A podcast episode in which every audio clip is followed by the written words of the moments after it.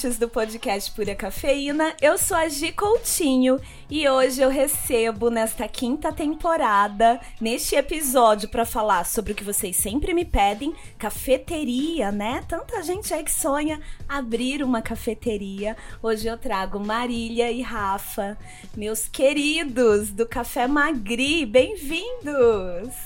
Tudo bem Obrigada. com vocês? Tudo certo. Que bom. Tudo bem, obrigado. Eu adoro Magri, né? Não dá pra ir pra BH sem, sem dar uma passada no Magri. Agora tem até mais uma loja do Magri. Eu vou querer saber tudo sobre isso.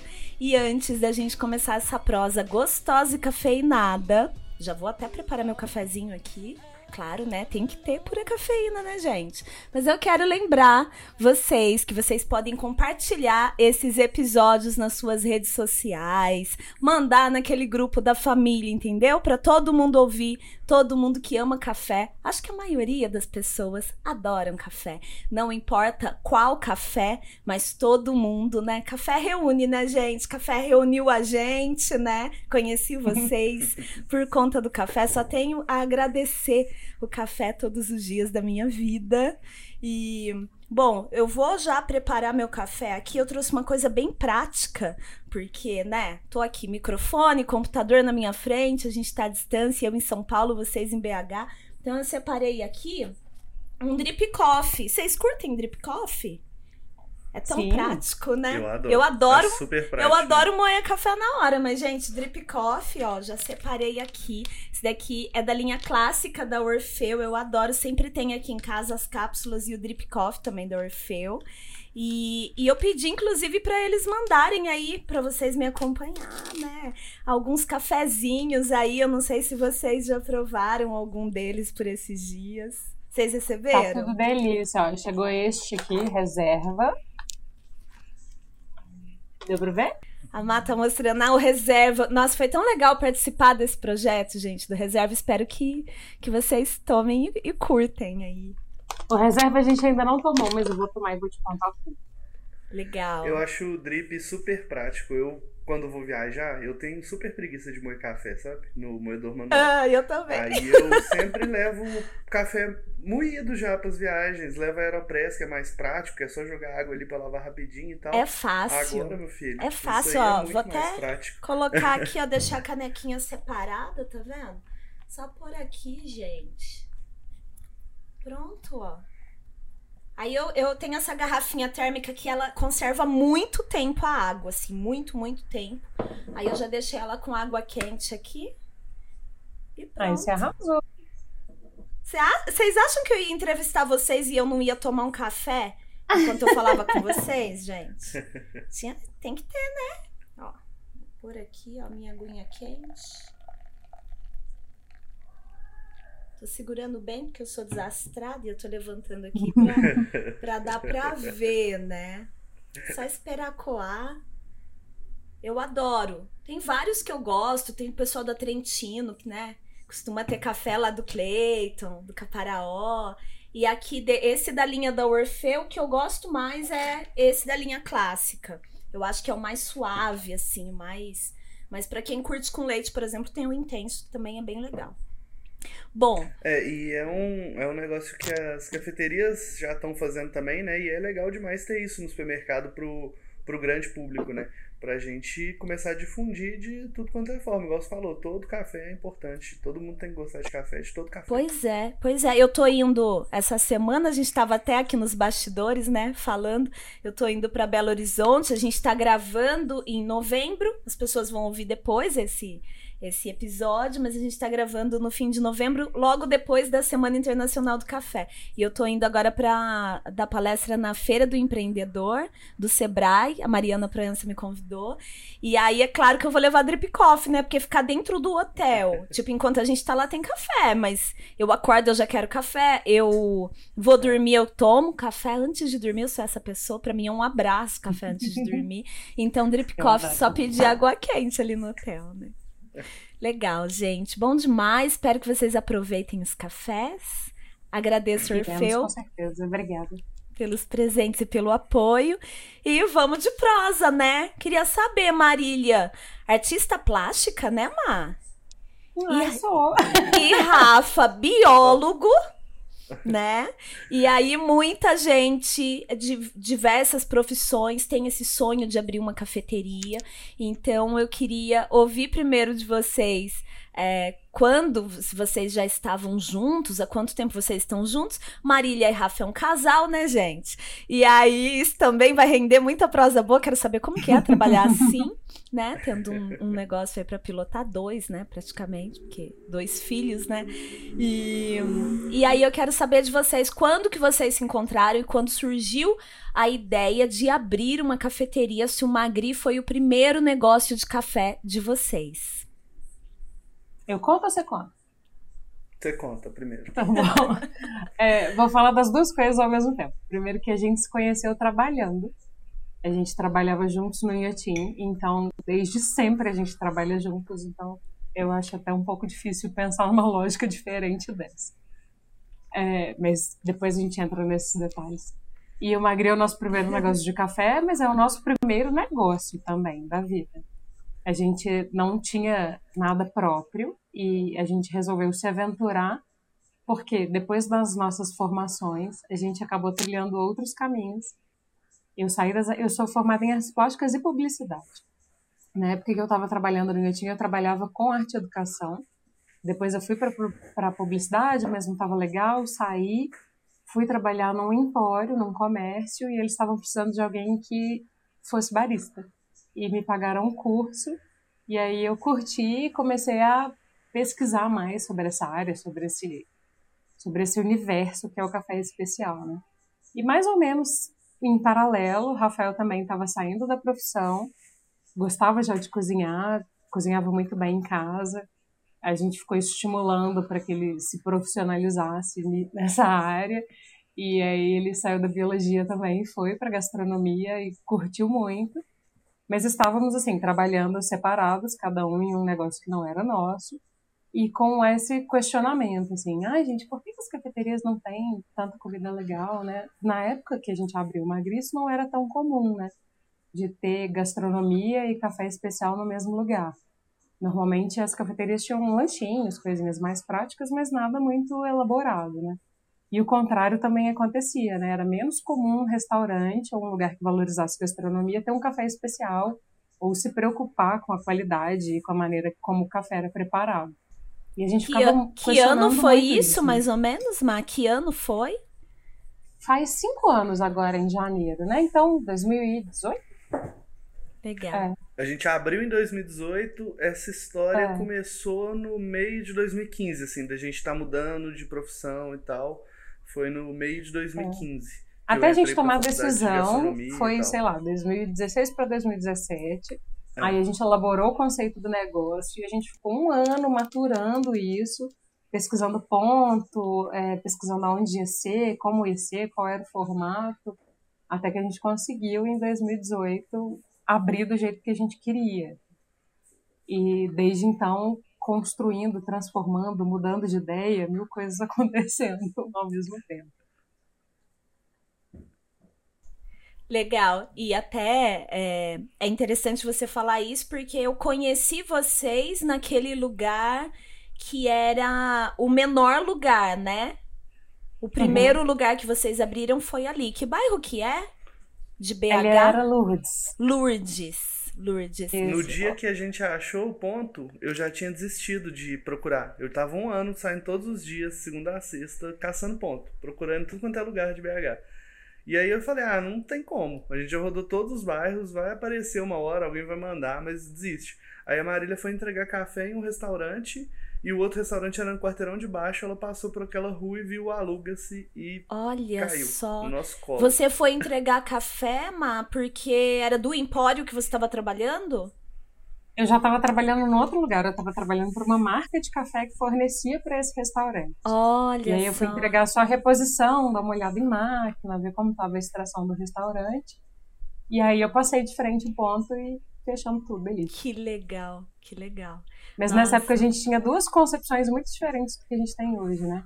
A gente queria abrir num lugar grande e sem querer abrimos num lugar pequeno, que foi muito bom. Ah, aí a primeira ideia, a ideia inicial já era abrir num lugar grande? Era, porque a gente tinha muitas ideias diferentes, né? A gente queria abrir um lugar maior, a gente queria ter uma micro torrefação dentro da cafeteria. Tudo ideia errada. Mas hum. a gente não sabia. E foi bom a gente acabar encontrando um ponto que era menor, que a gente conseguiu construir as coisas aos poucos e entender exatamente o que, que era o negócio, o que, que a gente queria para o negócio, né? Mas é, é e... é muito importante vocês, é, é, até essa observação, sabe? Ah, era tudo errado, essa, essa ideia de ter primeiro um lugar grande. Queria que você, eu, né, eu trabalho com café, já trabalhei em alguns lugares e eu entendo o que você quer dizer. Mas eu queria que você explicasse para as pessoas, porque tem muita gente que vem ouvir o podcast Pura Cafeína que sonha trabalhar com café, sonha abrir cafeteria. Por que que vocês achavam, acham hoje que essa ideia, acham não, tem certeza hoje, né, que essa ideia de já abrir muito grande era errada. É, quais foram os, os principais, assim, a, as dores e as delícias de ter o lugar menor? É, e até já é, seria legal vocês é, já emendar aqui como o Rafa é chefe de cozinha, né? Acho que hoje em dia os dois já cozinham e, e, e, e os dois são especialistas em café, né? Ou não? É tudo não. bem separado. Eu é detesto bom... cozinhar. É mesmo? Não, é bom separar, é bom separar. E aí... Quando o pessoal pergunta... É quem que é o dono do Magri, eu falo, não, eu sou só o cara da cozinha. Ah! Eu não faço mais nada. excelente, excelente. E assim, até é, porque lá também tem comida, né? Então, primeiro, por favor, apresentem para as pessoas o que é o Magri, né? Todo o conceito, porque a pessoa pode achar que é só ir lá tomar um café e, gente, tem coisa muito boa naquele lugar. Hum. As comidas realmente são sensacionais, parabéns. E. E aí explica para as pessoas o que é o Magri e quais eram as dores e delícias de ter um lugar pequeno antes da gente entrar nos lugares grandes. Ó, a gente, então, nessa, nesse conflito de o que, que a gente queria fazer e do, das frustrações que a gente tinha com o negócio dos outros, a gente resolveu pensar num lugar que valorizasse gastronomia e café em pé de igualdade, que as duas tivessem a mesma importância, a mesma valorização e tudo igual, tudo equivalente. Então, desde o começo, desde a concepção do Magri, a gente sempre pensou em um cardápio gastronômico que fosse elaborado, criativo, inventivo e abrangente. E graças a Deus eu tenho Rafael na minha vida, porque sem ele nada disso seria possível. Porque eu acabei de falar, eu não sei nada de cozinha.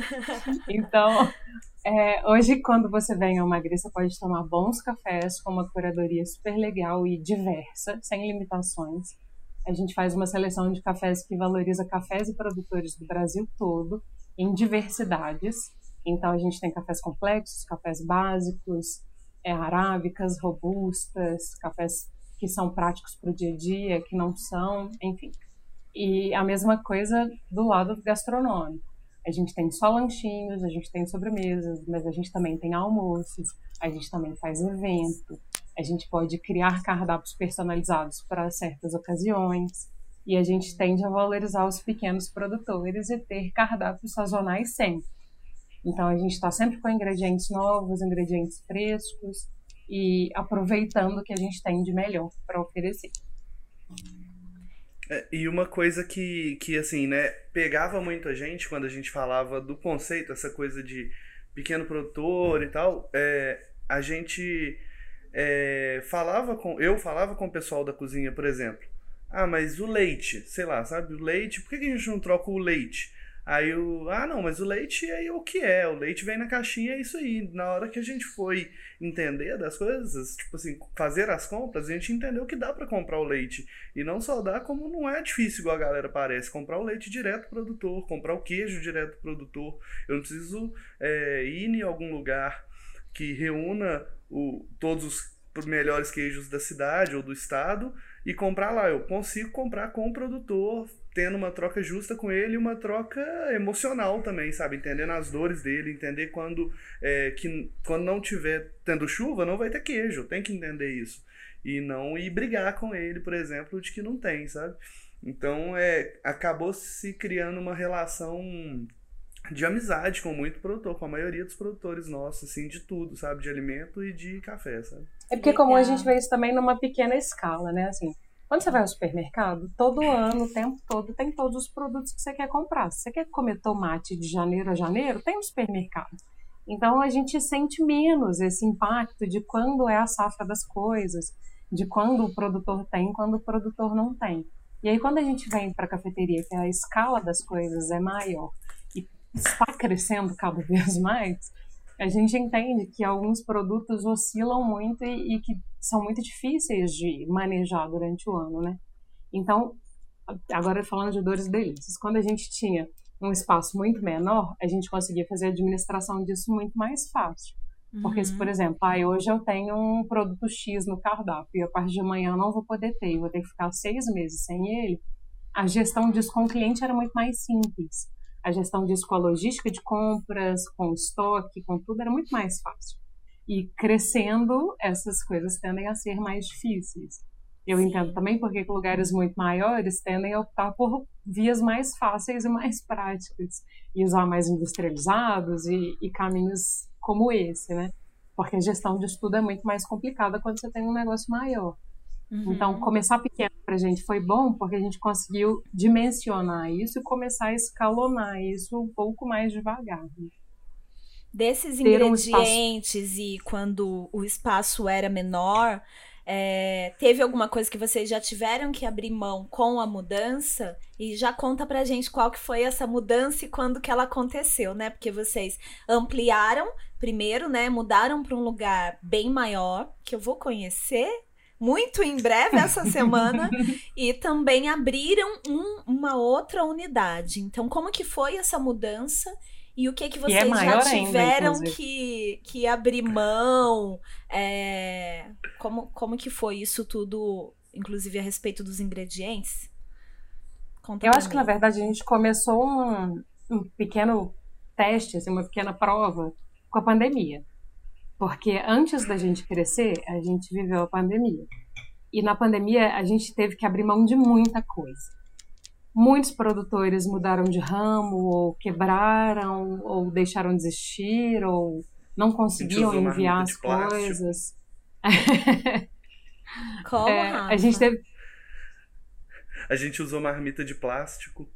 É porque a gente teve que abrir mão de alguns conceitos. Por exemplo, antes da pandemia, a gente nunca tinha feito delivery. A gente não hum, tinha embalagem para levar. Porque a gente não queria usar plástico, a gente queria minimizar o uso de descartáveis. Então, por exemplo, você estava comendo um lanche na cafeteria que queria levar o restinho do seu lanche, a gente não tinha embalagem para você levar. A gente te dava um guardanapinho, você fazia um barulho e levava embora. Os clientes que moravam perto, às vezes levavam o prato do Magri e trazia depois. Trazia o pratinho depois, aham. Uhum. Mas com a pandemia a gente não teve opção. A gente teve que fazer o que era possível para fazer o negócio permanecer vivo, né? Então a gente teve que fazer delivery, a gente teve que botar na marmita de plástico. A gente já começou abrindo mão de muitas coisas conceituais uhum. e, e, muitas coisas que eram do, do nosso dia a dia mesmo. Por exemplo, a gente, quando tinha a cafeteria do Lourdes, a gente conseguia comprar leite de vaca fresco do uhum. produtor. Ele vinha toda quarta para BH com leite fresco, a gente chegava, ferventava tudo e usava esse leite por uma semana. Quando, durante a pandemia, agora depois dela, se é que podemos dizer que ela finalmente acabou. Pois é. é que a gente vai conseguir administrar isso de novo, sabe? Esse mesmo produtor Entendi. nunca mais voltou a BH. Então, hum. logo na pandemia, a gente já teve que começar a fazer certos cortes e certas adaptações do que a gente queria do nosso conceito para a gente conseguir funcionar, né? Uhum. E agora, com, com as duas lojas maiores, a gente teve que fazer outras mudanças. E aí me conta das que que lojas. aconteceu?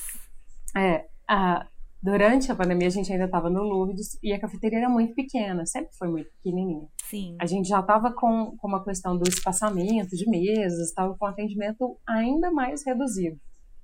E lá é uma, um bairro valorizado aqui em Belo Horizonte, né? Um bairro considerado nobre, residencial, assim, muitos uhum. negócios importantes estão localizados nesse bairro.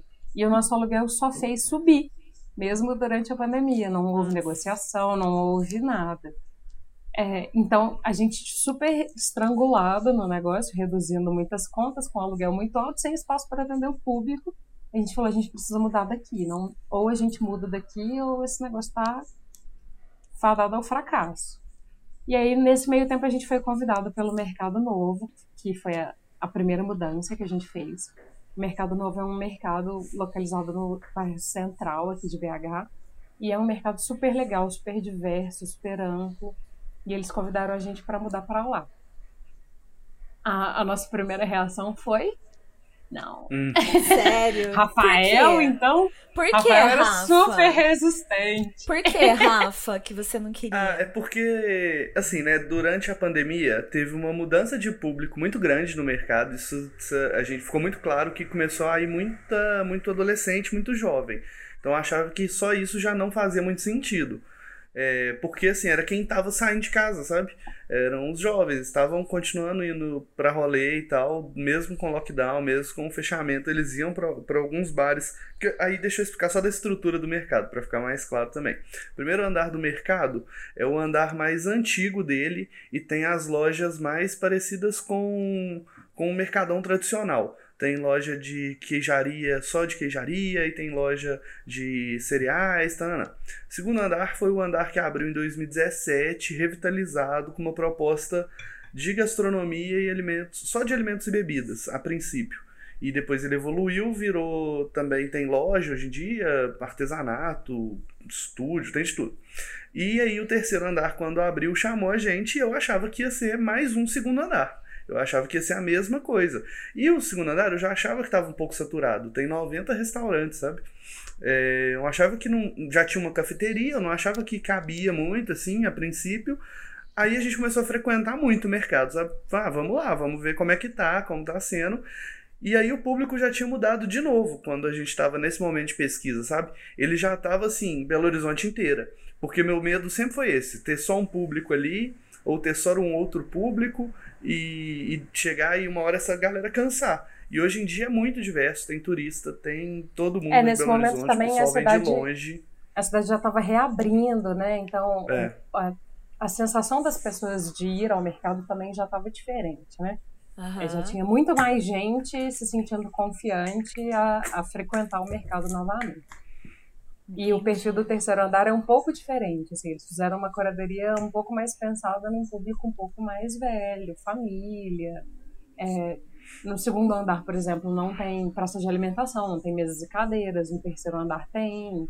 então o É perfil mais já era diferente. né? espaçoso, é mais amplo e É, espaçoso. É, para tomar é, é, cafés e fazer refeições mais demoradas. Algo assim Exato. com um pouco mais de conforto. E qual que é a Uhum. diferença de tamanho para as pessoas visualizarem isso, assim, do que era e do que é hoje no mercado novo? Ó, a gente abriu no Lourdes com uns 30 lugares.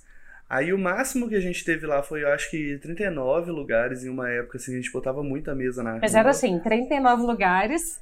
Tem duas pessoas que você não conhece aqui bem grudadinhas com É. você, tá É, todo mundo cê- junto. cê tá comendo É, junto contando com com a calçada, contando com a calçada, va- É, calçada, é. varandinha e ali dentro, assim, em frente ao balcão, Isso. né? Não, e durante a pandemia diminu... chegou um momento que diminuiu para 11 lugares por causa do espaçamento de mesas e tananã. E aí, agora lá no mercado, eu acho que na Praça Central são 200 e poucos lugares. 204 Quantos? lugares. Uau! 204. Uau! E no sábado e domingo, que é o dia de mais movimento, a gente meio que abre sozinho de manhã, sabe? Então Hum. fica muito cheio, assim, a gente tem um espaço porque, muito assim, maior para atender muito mais gente, né? É porque é uma praça de alimentação compartilhada com outros restaurantes, né? São seis restaurantes além da gente. Cinco, seis anos. Ah, É, tá. Então e esse aí- tanto de lugares é o geral. Então, quando É só vocês mundo. estão É. abertos, é, são todos os lugares de vocês, porque só tem vocês abertos lá naquele horário. Que horas que Só abre? que isso, o grande, o grande impacto foi esse. Aos sábados e domingos, nós somos os únicos que abrimos às nove da manhã. Hum. O resto dos restaurantes tem um perfil mais de almoço, então eles começam a abrir 11, meio-dia. Então, de 9 até meio-dia, a praça de alimentação é praticamente toda nossa. E a gente não achou que ia encher, mas enche. Qual que é o sentimento, gente? Bom e ruim. Fala mais, É fala mais muito louco, sessões né? de terapia do café. Fala mais. O que, que, é, o que, Não, que assim, vocês o- sentem de bom e, e, e de ruim, assim? Me conta. As primeiras vezes que a gente viu aquela praça de alimentação completamente tomada e gente perguntando sobre fila de espera e é muito gratificante, é muito legal, sabe? É muito bom ver tanta gente vindo atrás da gente e saber que que a gente está no caminho certo. Mas em contrapartida, a gente começa a pensar em logística, né? No backstage da coisa. Nossa, eu tenho que fazer isso, a nossa cozinha não consegue fazer isso, eu tenho que abrir uma cozinha de produção, eu tenho que comprar isso, eu tenho que ter quantas pessoas para fazer isso acontecer. Todo mundo vai sair feliz, todo mundo vai sair. E, por exemplo, a nossa mudança do Lourdes para o mercado foi muito impactante, porque o, tudo mudou. O perfil de atendimento mudou, a maneira como o cliente chega na cafeteria mudou, então foram pelo menos uns três, vou botar os três primeiros meses, foram de muita luta para a gente também se situar, entender quais eram as mudanças que eram necessárias serem feitas. E, e foi bastante trabalho e bastante impactante, sabe? Uhum. Então, toda vez que a gente vê muito cliente é muito legal, mas é, é complicado também. Quantos meses que está aberto no Mercado Novo? No mercado a gente está desde janeiro. Janeiro, já vai fazer um ano, é. né? Já e eu ia perguntar um exatamente isso, sobre é, o perfil de público diferente, se isso precisa fazer adaptações no cardápio e adaptações no serviço, no jeito de fazer esse serviço. E aí, queria que vocês me respondessem já me falando da nova loja, porque também uhum. deve ter, né? Tem, tem mudanças do Lourdes para o mercado novo, mas também tem mudanças é, sobre as duas lojas que estão abertas agora. Então, por que ter mais uma loja?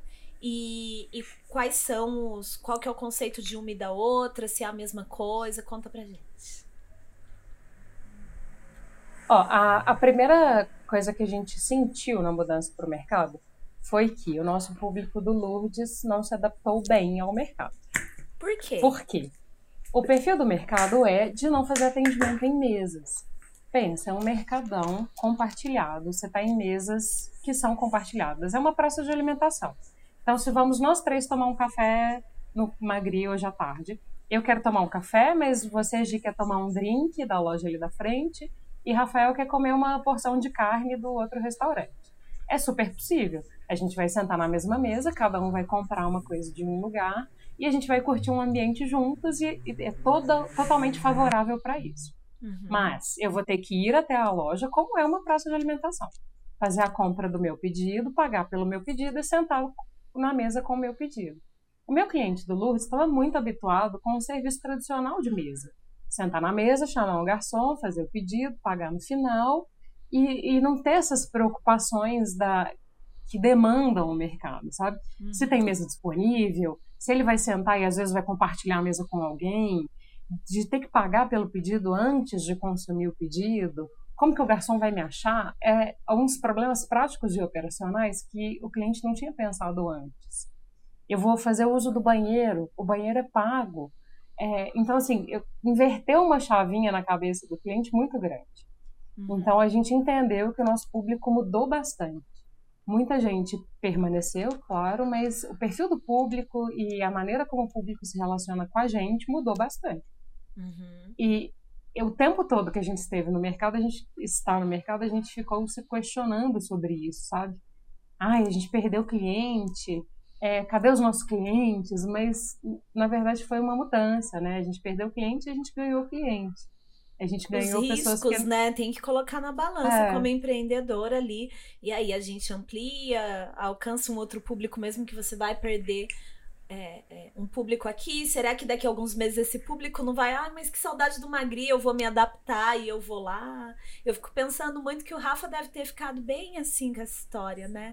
Tipo, ah, mas vão ter que pagar pro banheiro e não sei o que, então. Era, Rafa, uma questão já vou, sua. Já vou emendar pra questão nova, né? Que é o, o Palácio, que é a cafeteria nova que lá paga para entrar. Ah, e aí eu achava mais fui absurdo lá. ainda Conta pra no gente começo. onde que é, o que que é esse lugar. É, lá chama, chamava Palácio dos Mangabeiras, que era a casa oficial do governador do estado. Foi desde que foi construída, na época do Juscelino, se eu não me engano. E aí a casa foi construída, é, foi utilizada pelos governadores a vida inteira e agora o governador decidiu é, privatizar e fazer um parque pro, da, dessa casa. E a concessão desse parque vem com algumas demandas. Então tem umas demandas ambientais, umas demandas sociais e algumas demandas é, de retorno para a população. Uma delas é ter é, ambientes de alimentos e bebidas lá dentro, sabe? Como opção para a pessoa que estiver lá visitando. Então eles é, quiseram colocar uma cafeteria, um restaurante e uma drinqueria a princípio. Tem um empório também agora lá já.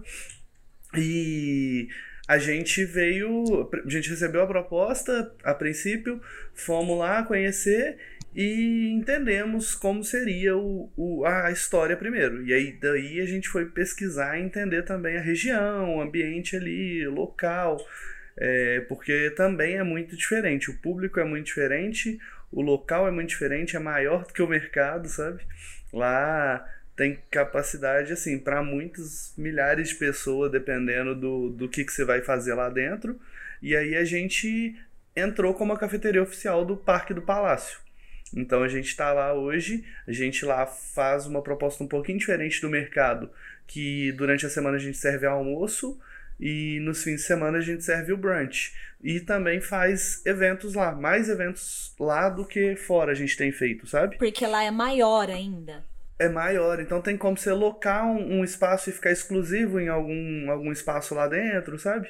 É, tem muita área verde, então tem muito espaço para você dá pra você ficar escondidinho sem ninguém nem saber que você tá fazendo ali um, uma festa, um batizado, o que, que você quiser, sabe? Não, o evento Uau. de inauguração que a gente fez do parque, que foi o maior que a gente fez até hoje, tinha 1.500 pessoas. É. Gente! E aí, como, um como evento... que é? Outro público? Lá é mais focado nos eventos? No dia a dia lá tem um tempo mais ocioso? Como que é essa diferença de público, de serviço, de cardápio? Conta pra gente. Lá foi legal que a gente conseguiu resgatar uma coisa que a gente tinha no Lourdes, que era a história do conforto do cliente, do aconchego, assim. Dele uhum. se sentir seguro, bem recepcionado, dele poder fazer o pedido na mesa, dessas questões operacionais que eu tinha falado que o mercado transformou no palácio, o cliente sente o retorno disso, né? Então a uhum. gente viu muito o cliente que era frequente no Lourdes aparecer no palácio. Sumir do mercado e aparecer no palácio. Eles Olha estão todos só. lá de volta. É. E um público novo também. Mais uma vez, a gente está localizado num outro ponto da cidade, né? Então, um outro público que ainda não conhecia o café, mas que está mais ligado à história de estar tá num lugar perto da natureza. Lá é muito bonito, muito aberto. Então, a pessoa pode vir fazer um piquenique, tem, tem ainda um outro perfil, sabe? Você pode vir com sua, sua criança, seu pet, deixar todo mundo solto brincando. É, é outra vibe, assim. O mercado tem, tem um espírito mais rápido, balada, é... Mais urbano, né? Mais urbano, sim, é sim. isso mesmo. E o palácio tem um perfil parque, assim. Eu posso ir no final de semana, tomar um sol, curtir o dia, curtir um dia bonito, é, é bem diferente. Então, é um outro desafio que aconteceu nessa transição dos três foi exatamente o desenho do cardápio, né? Desenho de quais eram as opções gastronômicas que conseguiriam abranger o nosso conceito e a expectativa do cliente, né? E, e a gente entendeu exatamente isso. Assim, o Lourdes, que foi o primeiro lugar menorzinho, funcionou quase como um laboratório.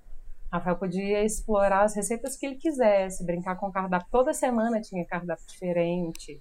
Muitos é. risotos, risoto de é... cogumelo, ai que delícia. Mas ele podia inventar muito, sabe, Gi? A gente estava muito presente na operação do negócio e a proporção era muito menor, né? Então achei um ingrediente único, muito fresco e que só vai ter essa semana. Rafa já pensava numa receita, botava no cardápio e na semana que vem não tem e tá tudo bem.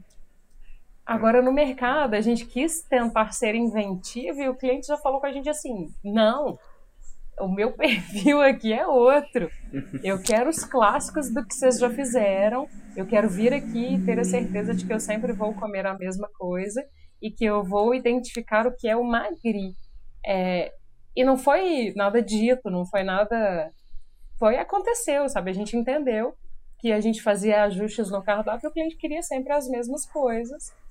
E no momento a gente estava assim, se frustrando com isso. Eu me vi muito frustrada com isso. Ai, que coisa, a gente não pode inventar mais, a gente não pode mais criar.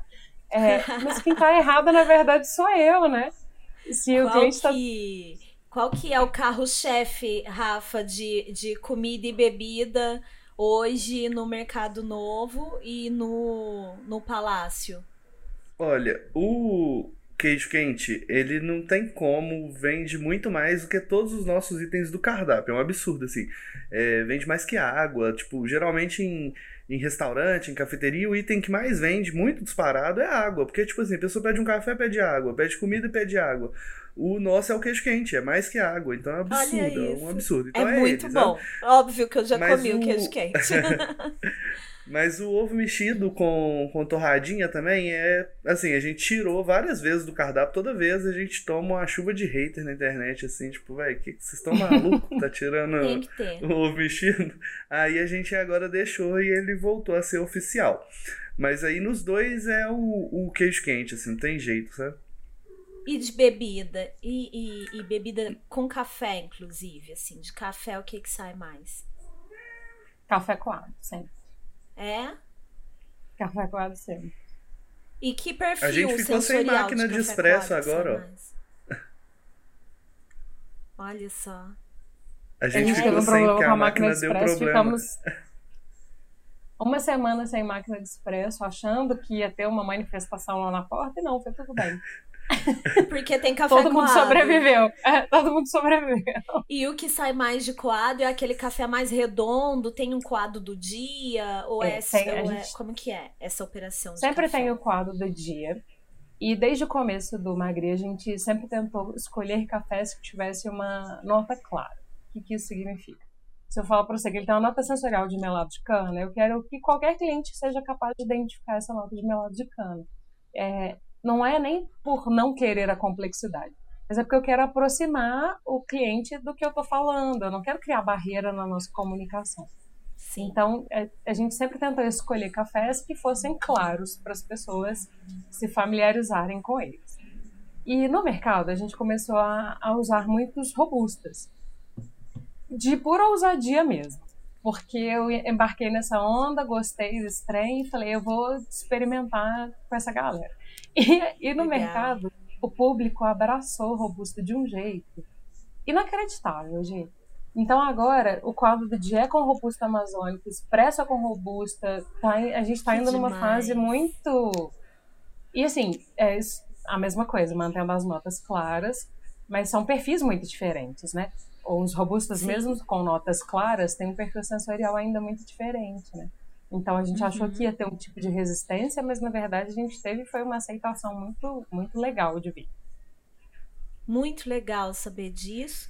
É, eu sempre acabo tocando nesse tema, ultima, sempre não, né? Ultimamente eu ando tocando nesse tema, até por questões, a gente estava falando tanto sobre sazonalidade, né? A gente está vivendo mudanças climáticas tão drásticas no mundo, e, e dentro do café a gente tem esse reflexo muito forte dessas mudanças, e, e os canéforas são mais resistentes. Eu quero muito que cada vez mais esses cafés tenha mais qualidade e tenha mais espaço nas cafeterias, porque é óbvio que uma pessoa que nunca tomou um café especial na vida, é, muitas vezes ela toma um robusta ou, ou um conilon, né, dependendo de onde for, e ela vai gostar mais do que um arábica, às vezes super exótico, super ácido, super frutado, porque os canéforas estão dentro de muitos pacotinhos de cafés é, que infelizmente não tem muita qualidade que a gente encontra com mais facilidade por aí. Então, é, é, tudo faz sentido quando você começa a procurar mais por esses cafés, só que com uma qualidade de café especial, né? Então, eu tô doida para colar no Magri para tomar um coado de, de canéfora, né? De, de robusta. Vou ficar feliz em provar. Tem uma coisa muito importante que a gente falou desse auê todo de é, não sei quantos lugares, um cardápio que não é pequeno, né? Não é tão enxuto assim. Vocês é. podem até falar mais do cardápio, é, de duas unidades.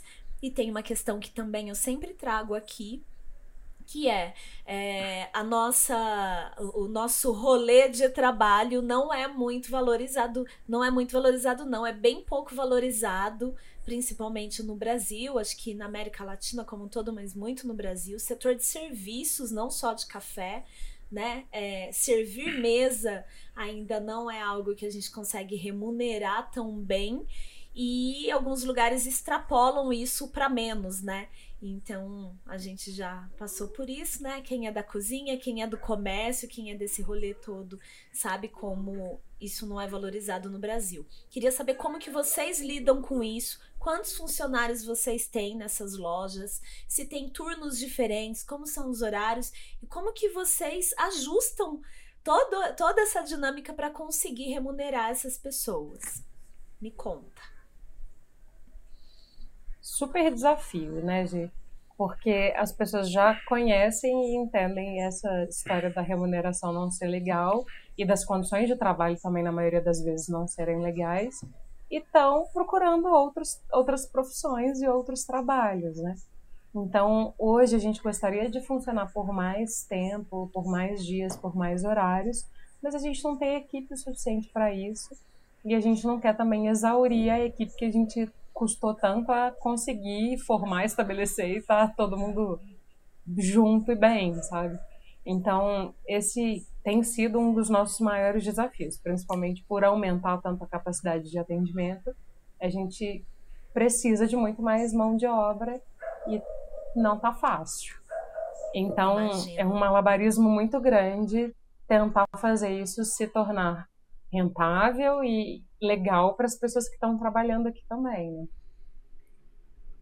E qual, qual que é o tamanho dessa, dessas equipes? Ah, é, então, ó, tem uma tem a cozinha de produção, tem a cozinha, o mercado e o palácio. São oito pessoas nos dois magris e uma pessoa na cozinha de produção. Acho que é isso, nove pessoas. A cozinha de produção funciona lá no mercado? Não. A princípio, quando a gente entrou no mercado, a gente percebeu essa necessidade. Aí a gente já queria fazer lá no mercado mesmo para ficar mais fácil, no primeiro andar, inclusive. Só que não rolou. Porque as lojas eram. Ou é, já tinha tudo ocupado, e as lojas que tinham demandavam muita obra. Tipo, era loja aberta quase, sabe? Toda feita para ser aquelas lojas de legumes e tal. Então, toda aberta, tipo, com muita entrada de ar e tal. Então a gente ia ter que fazer parede, ia dar muito trabalho. Quando a gente foi pro palácio, isso deixou de ser é, uma, um, um, talvez, a gente vai olhando e tal, e, e, passou a ser um negócio assim, muito urgente. Porque tinha o palácio, o mercado e ia começar as parte de evento, que a gente estava já querendo é, entrar, a gente perdia muito o evento, sabe? É importante dizer também que as duas cafeterias a gente consegue atender muita gente, tem muitos assentos mas as duas cozinhas são muito pequenas. A estrutura da cozinha das duas é muito pequena. Então a gente não conseguiria produzir e atender tudo de dentro das cozinhas como elas eram. Por isso a gente partiu para uma cozinha de produção. E por quê? O nosso movimento é muito maior nas duas cafeterias no sábado e no domingo. Então a gente tem consegue até ter uma equipe enxuta, mas no final de semana a gente tem muito freelance. Muito. É. Entendi. No Sempre mercado tem frila são... no fim de semana. No mercado são sete e no palácio são nove. Pessoas no fim de semana. É, de freelance. Sim. Só de frila. Uhum. Caramba, lota mesmo o dia inteiro, né? Então no mercado fica aberto das nove até qual que é o horário de funcionamento durante a semana e no final de semana? das duas lojas. Tá picadinho, não é tão fácil assim, ó. É assim, mercado tá de 11 às 18, é de quarta a sexta. Uhum. Então, quarta, quinta e sexta, ah, 11 às 18. Sábado, 9 às 18. Domingo, 9 às 15. No uhum. Palácio, quarta a domingo também. Quarta, quinta e sexta, 10 às 18. Sábado e domingo, 9 às 18. Entendi. Queria, quero ter tempo para ir nas duas lojas, né? Tomara que dê. Tomara. Gente, eu quero que vocês me contem um pouco sobre os cafés.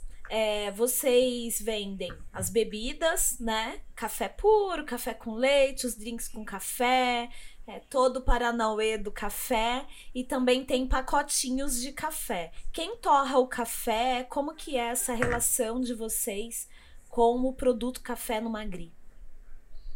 Eu só bebo. É, come... Rafa. Como bebe, tá? Eu só bebo e bebo Você bastante. Você só bebe? Olha é. só, só bebe. E como bebe, é. Isso aí, isso aí. Pura cafeína, oh. A gente tem um. Ah, eu vou voltar no assunto que a gente falou lá da frente, que a gente uhum. tinha a intenção de ter uma microtorrefação. Eu cheguei a fazer curso de torra e tal, mas foi ótimo nada disso ter acontecido, porque quando a gente abriu, que a gente entendeu que é, são negócios diferentes. Totalmente. O, a cafeteria é um negócio, a comida, o restaurante é outro negócio e a torrefação é outro negócio.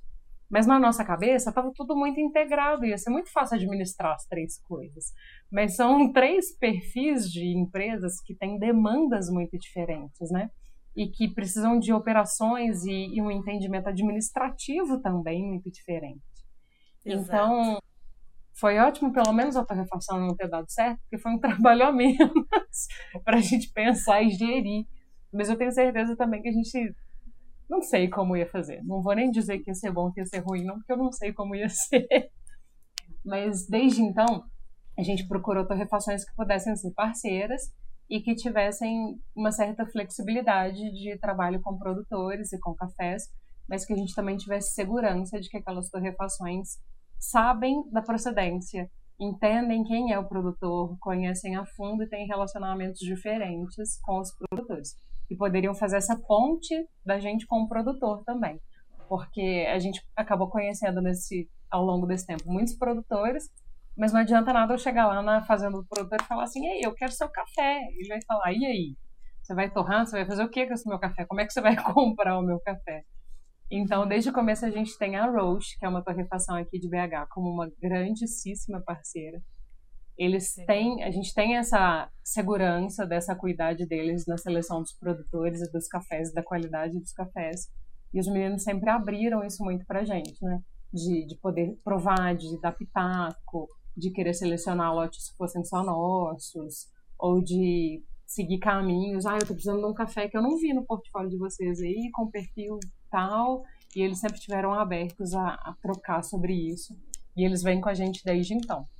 Legal. Mas a gente nunca teve pudor, assim, com, com passar por todas as torrefações do Brasil também. Porque, enquanto isso, a gente se sentia curioso para provar cafés de outras torrefações e também queria estabelecer outros relacionamentos e fazer outros laços com todo mundo, né? Então, Sim. eu posso dizer que não vou dizer que a gente já comprou café de todas as torrefações do Brasil, porque é muito, muita torrefação, mas a gente já comprou café de muita gente é, a fim disso, sabe? De, até de perceber, assim. Pô, às vezes tem uma outra torrefação que tem um perfil de torra que vai bater melhor aqui no jeito como eu faço a minha extração e talvez o meu cliente vai se sentir mais ligado nisso e talvez funcione melhor. Então vamos experimentar e provar e curtir e... essas diferenças, né? Legal. Isso e é da, algo que vem da... com o tempo também, né? Porque, desculpa, Rafa, até te Nada, ia falar, te interrompi, mas não é algo que eu aconselho quando a pessoa abre o um negócio já ficar ali ciscando, né? De, de, de torrefação em torrefação. Você sempre tem um ponto, porto seguro. Mas até porque a gente vai construindo laços dentro do café desse ambiente de café especial. As pessoas visitam, levam um café, às vezes você gosta muito, você quer ter aquele café só no coado, às vezes tem um microlote, algo raro e você quer servir aquele café. E aí tem todas essas histórias que são contadas por meio do café, né? Então não ter uma exclusividade com um lugar é algo muito natural que rola no mundo todo que trabalha com café especial, acho que em qualquer país, em qualquer lugar, né, gente? É, a é, gente mas ficou... só foi... A gente, a gente não Pode... deixa o Rafa falar. Não, desculpa. não, eu ia falar que a gente ficou com, com a Roche primeiro ano, pelo menos o primeiro ano inteiro, só com eles, né? Conhecendo todos os cafés que eles estavam oferecendo e tal. É, depois a gente começou a fazer essa, essa coisa de ir para torrefações é, de fora, fora Roche, né? Mas é, daqui de BH ainda, do, do interior de Minas, São Paulo, do Sul. E foi muito bom, porque, por exemplo, para mim na cozinha é muito importante ter café diferente, né? café com notas muito diferentes, marcantes, porque a gente usa muito café na cozinha. E aí, no ano passado, né? Não, foi esse ano. A gente conheceu a Fuzz lá do Rio de Janeiro e eles têm um negócio que chama Warm Brew, que é assim, a maior maravilha pro cozinheiro é esse negócio. Porque ele é tipo um concentrado saboroso. de café. Pô, esse, esse negócio salvou minha vida. Agora tem tudo de café que você quiser, fácil de resolver. Que massa, que massa.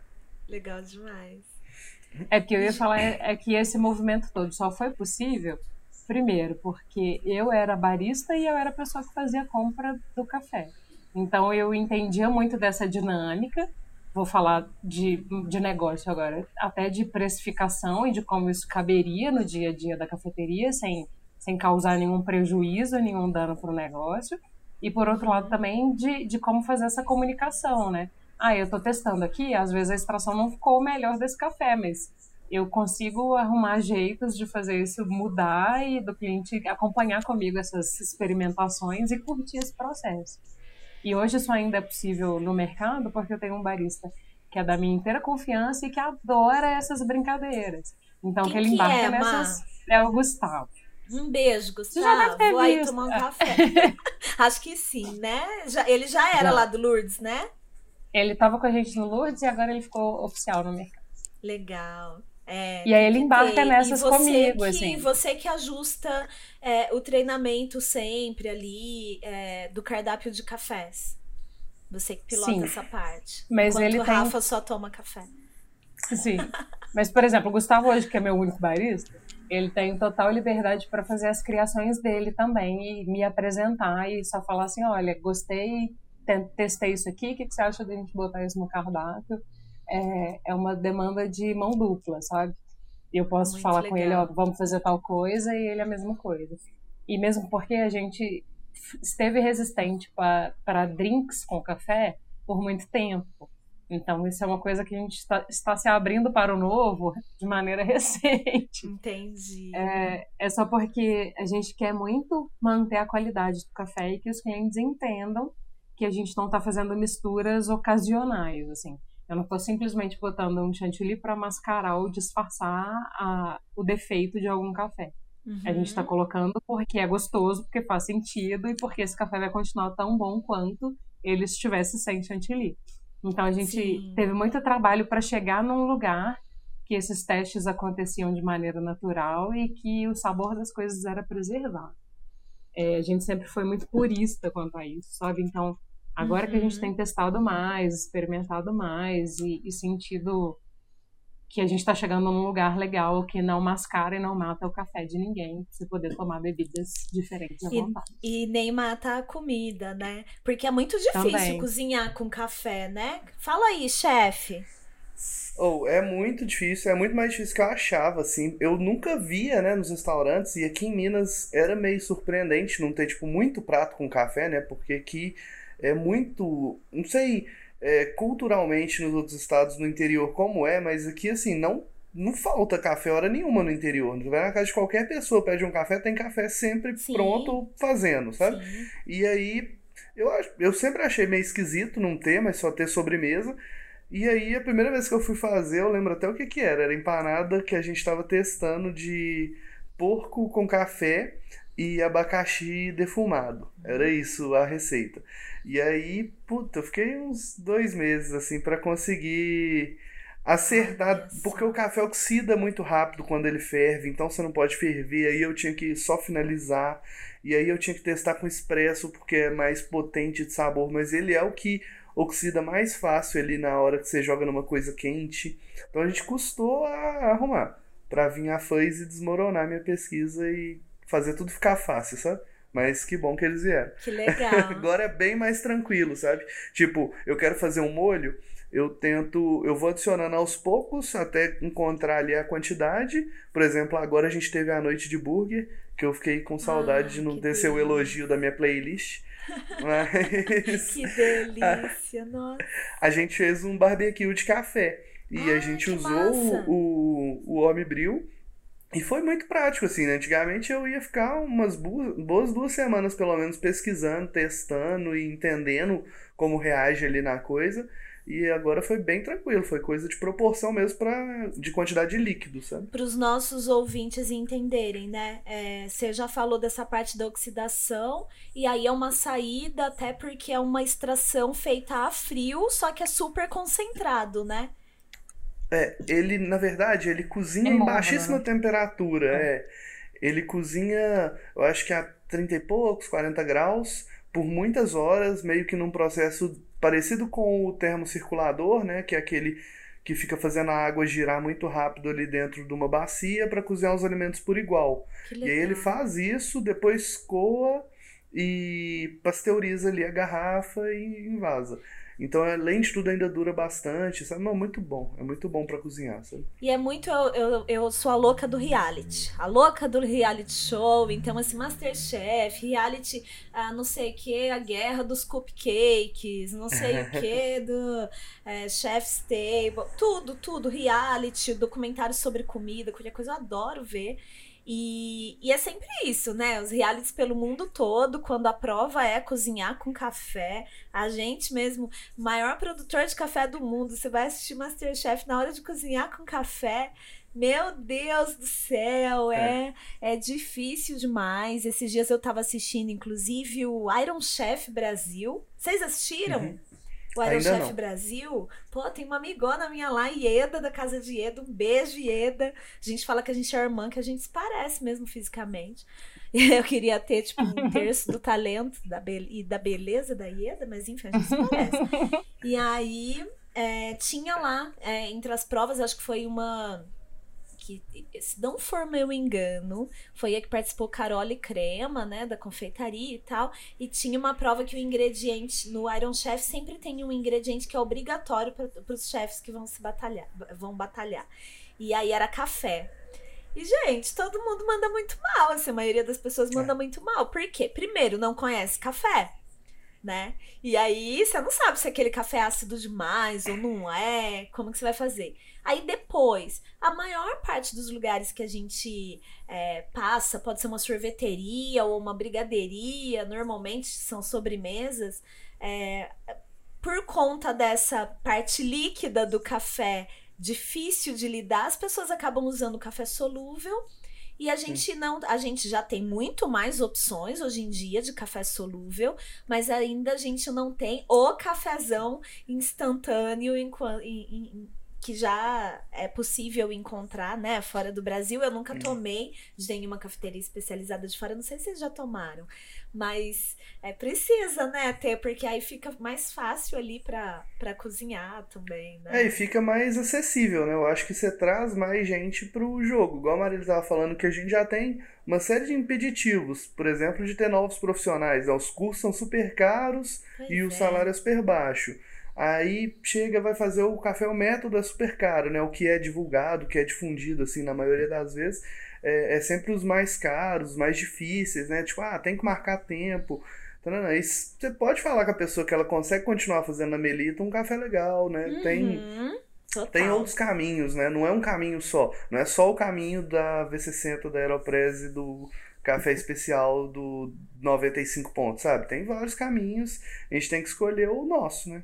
É, quero muito entrevistar os meninos da Fuzz, por, por isso até, porque eles, eu sempre me identifiquei muito com essa visão da acessibilidade ao, ao café, essa coisa mais democrática aos, dos cafés, né, de preços e de métodos e tudo, então eu fiquei super feliz saber dessa novidade, que vocês estão usando essa novidade aí, e tem a ver com a prim, primeira coisa que a gente falou aqui hoje, né, eu falando que tava preparando aqui um drip coffee e tal, é É. isso, é acessível, é um café que É. já está moído, mas igual esse daqui, né? Eu visitei o pessoal lá da Orfeu, então ele tem aqui a torra, tem. É, é, é- é tudo rastreável, né? Tem de que fazenda que vem na caixinha, que são as duas fazendas aqui deles, são blends da- é, de cafés das duas fazendas. Mas eu vi o quadro lá deles, né? Dos. É, é tudo super automatizado, fiquei bem de boca aberta, assim. E aí na parte de cápsula, parte de drip coffee, tudo o número do lote que eles é, é, identificaram no cupping que vai bem pra drip coffee, que vai bem pra cápsula, que vai bem pra. Então é isso, né? É possível você fazer. é, com muito rigor e muitos processos. E eu acho que o trabalho de vocês no Magri é isso, né? Rigor, processo para replicar a loja, para dar certo, para conseguir cozinhar, fazer comida, fazer comida com café, fazer é, é, servir tanta gente num sábado de manhã no Mercado Novo. Imagina o Nacic, o que, que foi isso? O Rebook foi. Então, se você não tem processos, é, fica difícil. Se você tem processos, você consegue colocar um bom café dentro de um sachêzinho que você vai abrir num hotel e esse café vai ser muito melhor do que vários cafés é, que você vai ter ali num café da manhã dentro de uma térmica, um café cheio de impureza, cheio de defeitos, cheio de problemas, super amargo. hoje, e né? o que eu acho que é mais assim, o, o melhor é, que eu venho vendo de ter grandes empresas é, se preocupando com café especial agora é o tanto de tecnologia que vai ser empregada nisso, né? Igual você falou, essa coisa do, do, de ter tudo muito bem automatizado e tal, é, o café especial sempre teve essa deficiência, né? Das coisas serem meio científicas, assim.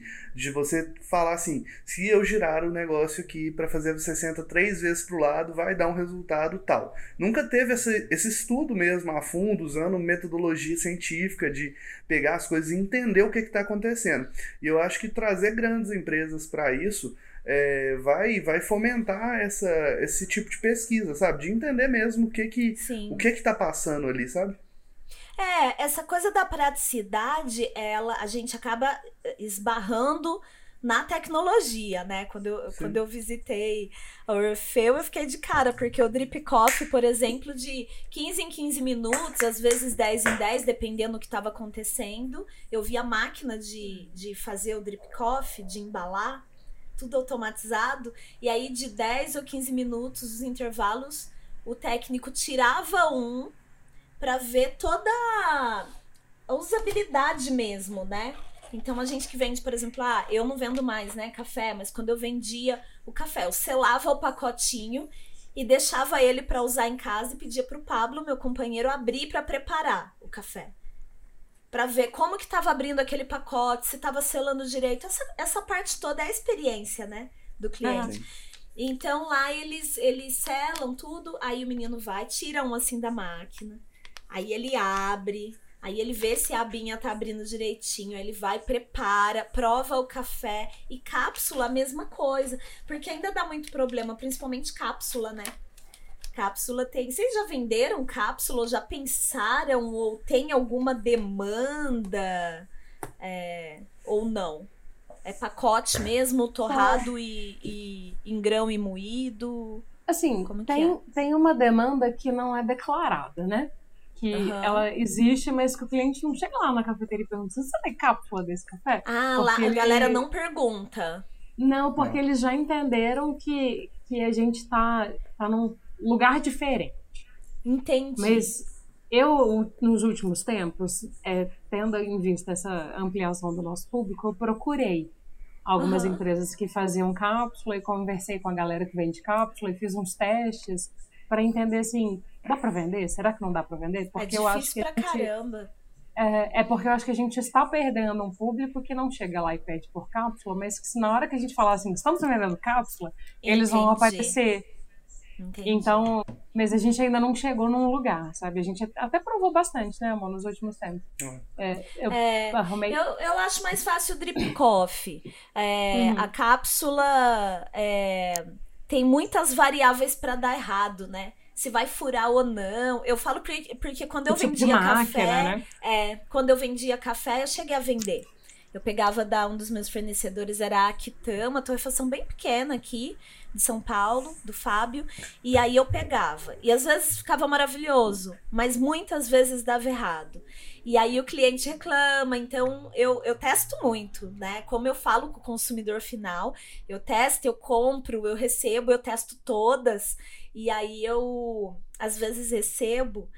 E, e eu fico muito triste, porque às vezes uma caixinha com 10, às vezes com meia dúzia às vezes, com meia, esses dias tinha uma caixinha com meia dúzia. Era um café especial muito cheiroso de uma cafeteria aqui de São Paulo. E aí eu ganhei, assim, quatro não furaram direito. E aí eu só tomei dois cafés. Porque é. tem toda a tecnologia da cápsula Sim. patenteada da Nespresso e tudo, enfim, né? N, N coisas, os modelos das máquinas diferentes. Então, eu acho que dá muita dor de cabeça. A coisa do drip coffee eu acho encantadora. Você abrir, botar em cima de uma xícara e colocar água quente. Eu até vi esses dias o Emerson lá do Coffee Five postando nos stories uma uma garrafinha que ferve água, acho que carrega por USB e depois onde ele tá, ele coloca água e liga e ela ferve a água. Ele no aeroporto.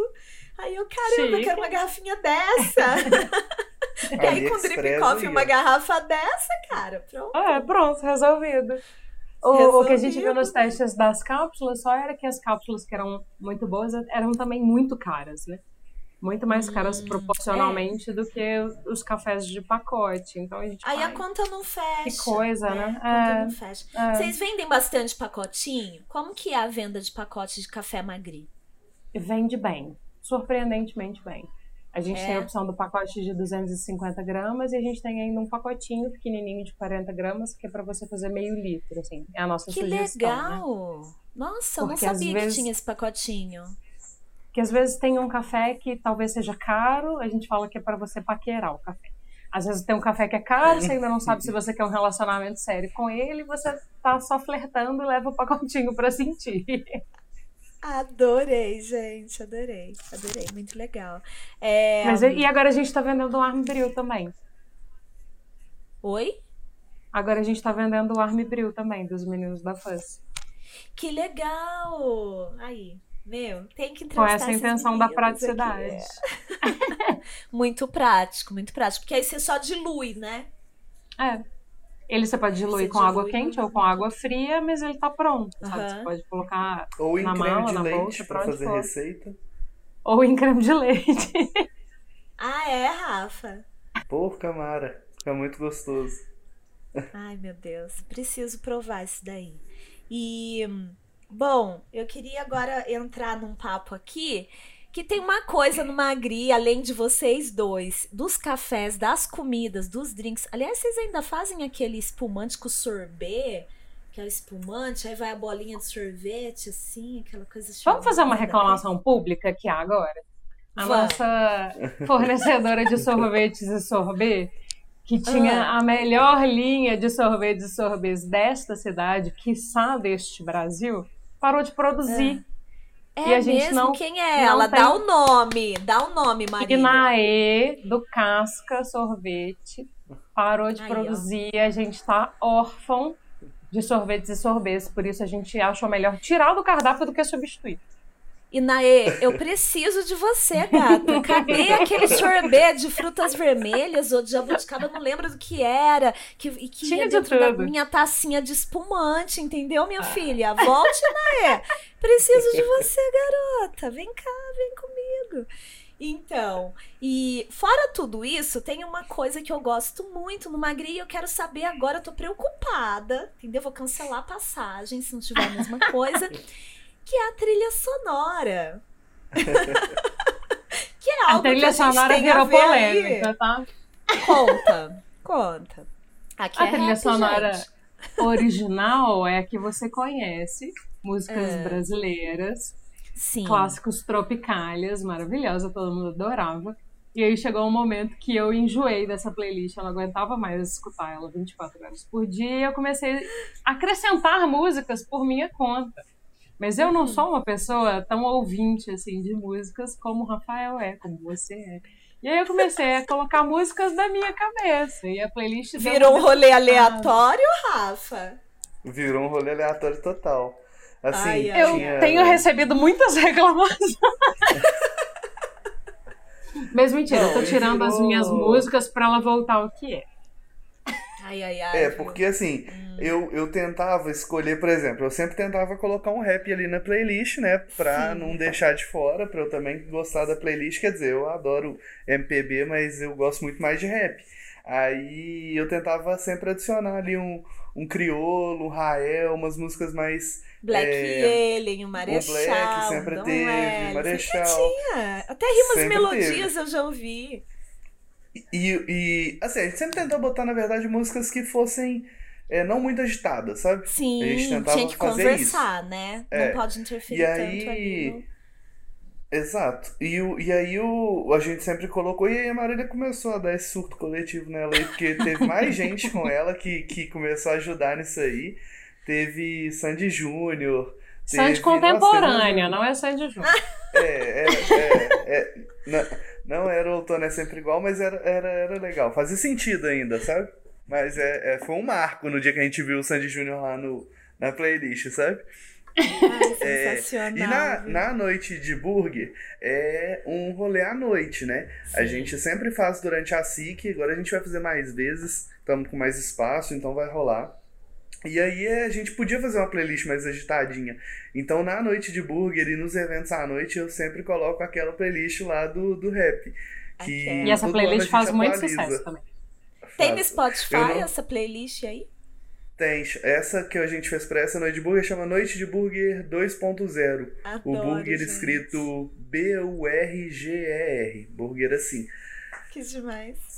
É, ela é ótima, ela é ótima. E, e hoje, e essa edição agora eu recebi elogios que não foram os seus, tá? Então é pra você ficar com ciúme e vir querer elogiar a playlist na hora que você vier.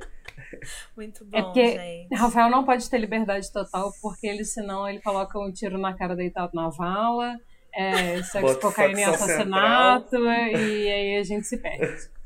Eu, eu, eu entendo. Eu entendo, Rafa. A gente se empolga. É, eu sei. Bom, qual que é o cliente mais famoso, os clientes mais famosos que vocês já tiveram no Magri? Ou que ainda tem? O Marechal, Marechal, que vai virar Um nosso só. sócio em breve. um só caminho. Um só caminho, é o caminho do café, Marecha, É o meu irmão. Quem mais? É, olha, o, o- já foi uma galera bem legal assim lá no café, sabe? Eu confesso que eu sou bem desligado do mundo das celebridades, assim. Por exemplo, foi a Camila Pitanga lá e eu não fazia ideia quem era a Camila Pitanga, tipo, nunca tinha visto, de verdade mesmo. E aí o, a menina falou: Nossa, chefe, vai lá, Camila Pitanga, não sei o quê. E aí eu cheguei, olhei assim. falei, Camila "Não Pitanga faço com ideia." pedido na mão. Camila Quem Pitanga. é? Camila Pitanga. É, Adoro. Você que veio no Magri, não fui eu que fui ver sua novela. Ela deve ter amado isso. Pra quem é famoso, é muito gostoso, né? Passar desapercebido nos lugares. Sentir a É, vontade. o Nando Reis também foi lá, que ele é muito gente boa, ele eu adorei também. Um cara Quem? muito legal. Nando Reis. Nando Reis. Nando É, Reis trocando ideia, ele ficou lá Não, porque ele é muito amigo rap, um foi- chefe. Foi Fala. o Dom L, puxa Foi o pro Dom lado também. L. O Dom- O- Gabriel Dom L foi. Aí eu falei, ó, eu indiquei, agora você traz um café, entendeu? Aí o Rafa falou, Era o não, mínimo, né? vou mandar um café pra você. Aí fui buscar o café. Aí agora ele tava em Recife. Aí ele, ô Gis, ganhei um café aqui. Logo eu te mando foto pra mostrar qual que é. E assim a gente segue, entendeu? Que Meus isso, dealers de mais café, café. agora, o jogo mudou. O jogo mudou. Gi Coutinho não vende mais café, mas os amigos do rap viaja, faz show e traz café pra quem? Pra Gi Ganha Coutinho, café. entendeu? Porque eu continuo sendo pura cafeína, né, gente? Ó, o, o, o Coyote Beats, DJ do Jonga, também costuma vir bastante. Ele Que é muito gente legal. boa, muito agradável também, sabe? Ele adora café, a esposa dele adora café. O pessoal tem. Tem entendido também que é um rolê político, né? Que você tá Total. deixando de tomar café é, que, que muitas vezes vai ter defeito ali dentro, vai ter. Trabalho lá, escravo, um- um- notas sim, muito compra- amargas. sim, notas amargas. É. E, e é assim, é, não é difícil, né? É um universo que parece ser muito complexo, mas não é difícil. Se você fizer o simples bem feito, é muito fácil, muito prático. Tem drip coffee aí pra tudo quanto é gosto hoje já. É. Então não é difícil você entrar num mundo de cafés bons, sabe? Com, com boas práticas, né? Principalmente. É verdade, é verdade. Tem um monte de gente aí é, do rap, da cultura, das artes, que tem moedor, que leva moedor manual. Eu tenho preguiça, igual a Rafa, mas tem gente que É, leva também. moedorzinho manual pra viajar, leva ali o negocinho de esquentar água, entendeu? É um rolê, é, tem todo um lifestyle que a gente curte também, né? Eu acho lindo. E, e é isso.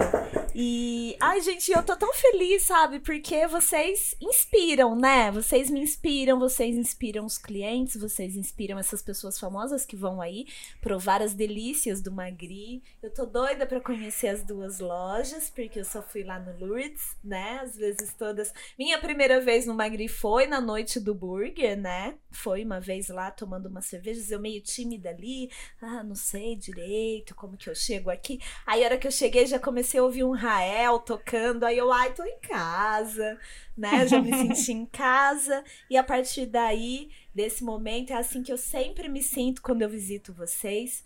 Me sinto em casa, me sinto abraçada. E já já eu tô aí. E eu queria que vocês fizessem suas considerações finais. E se quiser mandar um beijo para alguém, um recado para alguém. eu quero mandar um recado já, porque senão vou esquecer. Aí, pronto? O Emerson, da Co5, se ah. ele estiver assistindo a gente, ele podia falar onde ele comprar essa garrafinha que esquenta a água aí, hein? Uh, custa Pronto. nada contar pra gente, né? Pronto. Se ele começar Imagina, a vender, a gente até pedir. compra. Compra mesmo. Pode fazer isso aí que a gente compra. Bom demais. E aí, Má? Essa foi a consideração final do Rafa. É. Eu só fico muito feliz e muito grata de aquilo que você falou logo no começo da conversa, né? O café trouxe as nossas conexões para o nosso meio e isso é sempre muito bom.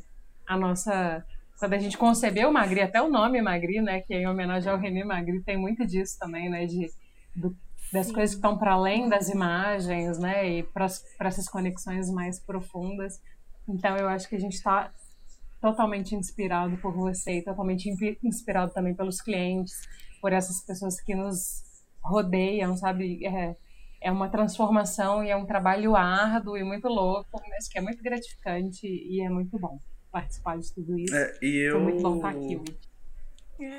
E assim, eu quero também falar de, de. Assim, a única palavra que eu posso é agradecer pelo seu serviço. Assim, a gente escuta o podcast, toda vez a gente aprende muito. É, e toda vez que eu encontro alguém que produz alguma coisa nesse sentido, podcast, arte, a primeira coisa que eu faço é agradecer. Então, hoje não foi a primeira coisa, mas vou fazer por último, te agradecer pelo Pura Cafeína, porque é assim. Ai, que lindo! Show. Vocês são demais, gente. Muito obrigada. Ah, vocês dão consultoria para quem tá pensando em abrir cafeteria pelo Brasil e principalmente em Minas Gerais? A gente faz Dão qualquer coisa, gente. Ai, Dá gente, consultoria, faz evento, troca lâmpada. Quem quiser casar lá no palácio, pode contratar pode casar, vocês pro pode evento. Casar.